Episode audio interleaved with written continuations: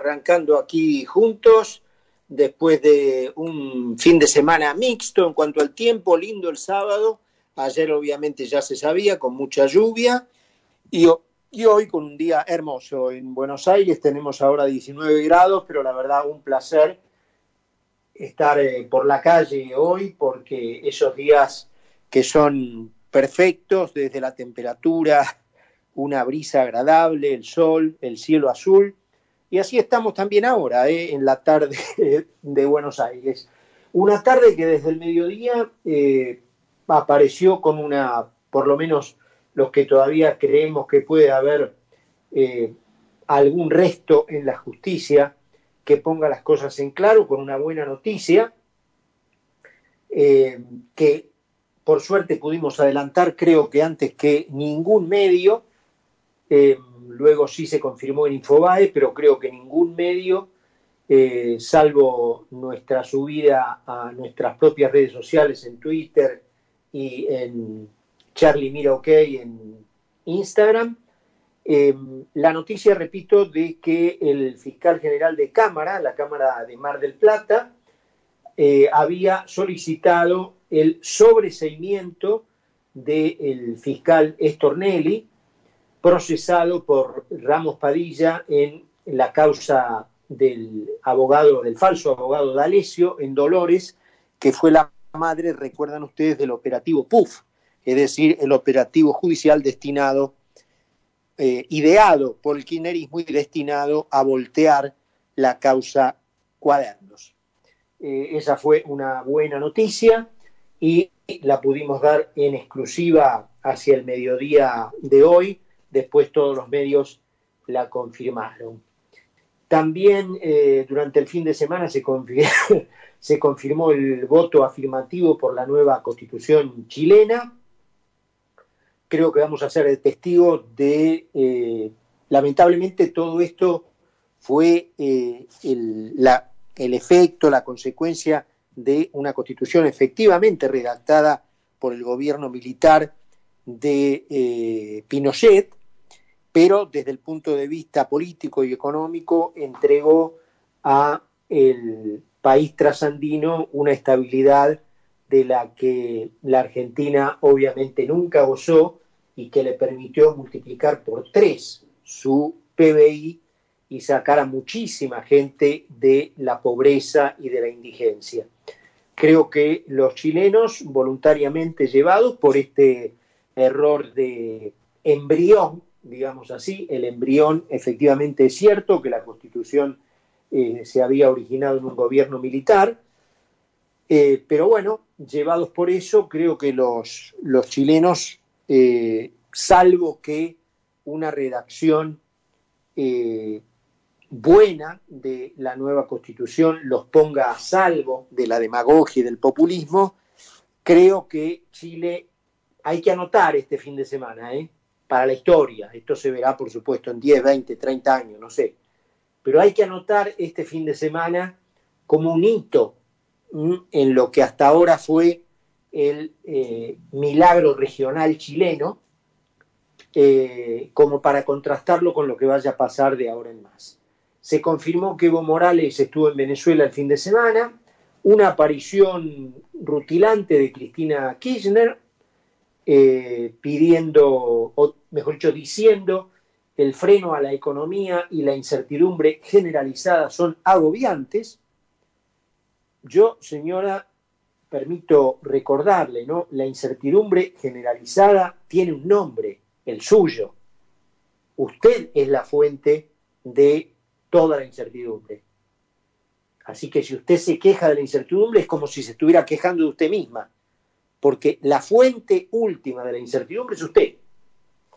Dijo que no va a ir a ningún acto por el aniversario de la muerte de Néstor Kirchner, que hay funcionarios que no funcionan, que se necesita un gran acuerdo por el tema dólar. El gran acuerdo, ¿sabe cuál es? La libertad de las personas que es el valor más sagrado que cualquier país le puede asegurar a su pueblo. Con la libertad, todos los melones se acomodan. ahora con capitostes que desde una alta torre quieren dirigir todo y ahí empiezan el problema con los melones. Y los melones en la Argentina ya sabemos desde hace décadas que tienen un nombre, el dólar. Y en el caso de bueno, ahí hay un cordón policial prácticamente separando a los ladrones de un lado y a los productores agropecuarios del otro.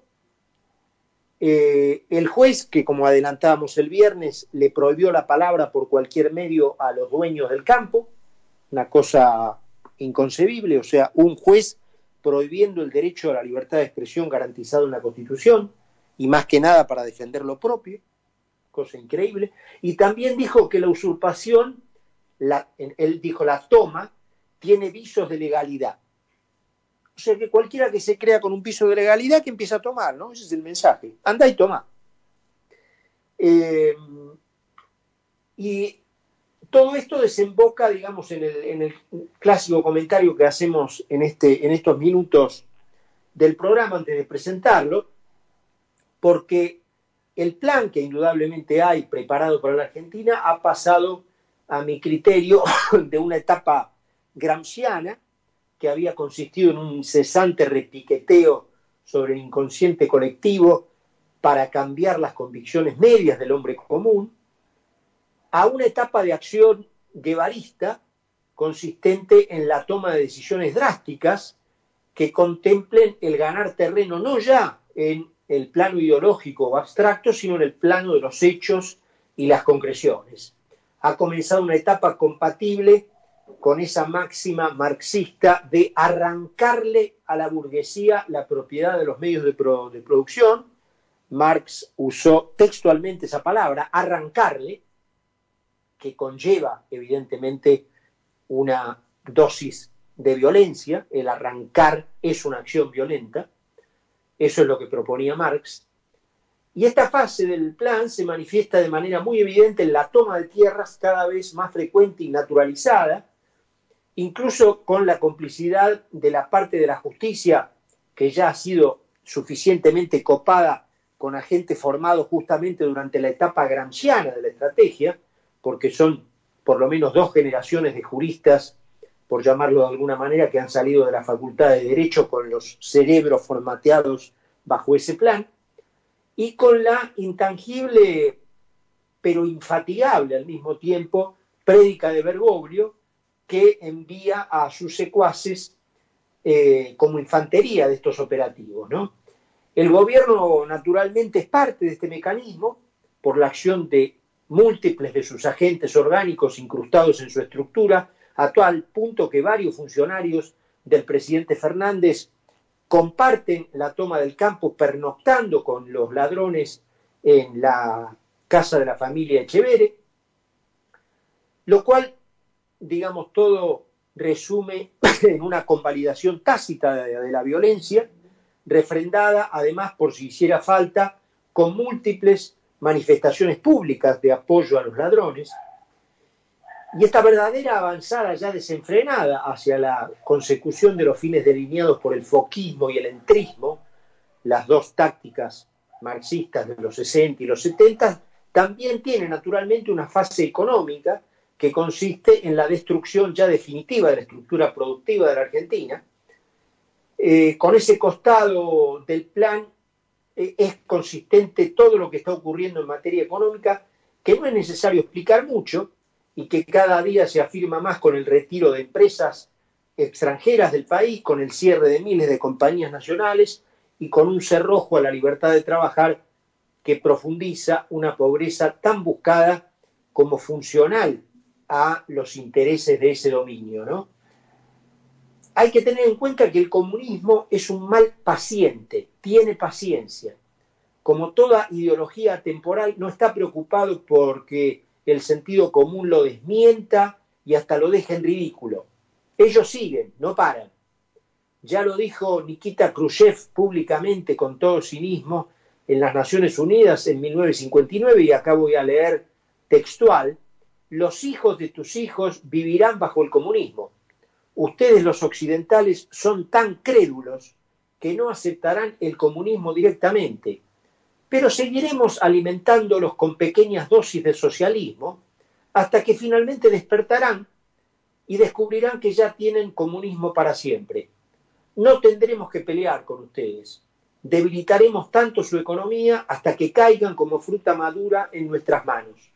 La democracia dejará de existir cuando les quiten a los que estén dispuestos a trabajar y se lo den a los que no están dispuestos a trabajar. Si esta frase le suena familiar para la Argentina, es pura coincidencia. ¿no? Esto lo decía Nikita Khrushchev, que era en aquel momento el primer ministro de la Unión Soviética, que luego terminó cayéndose a pedazos, porque no fue capaz de producir una docena de huevos en tiempo y forma, mató de hambre a su propia gente, pero no importa, ellos siguen, ellos no paran. Si bien se estudian estas palabras del terrorista este, no se va a tardar mucho en concluir que es lo que ha ocurrido en la Argentina y en todos los otros países que han tenido la desgracia de padecer semejante peste.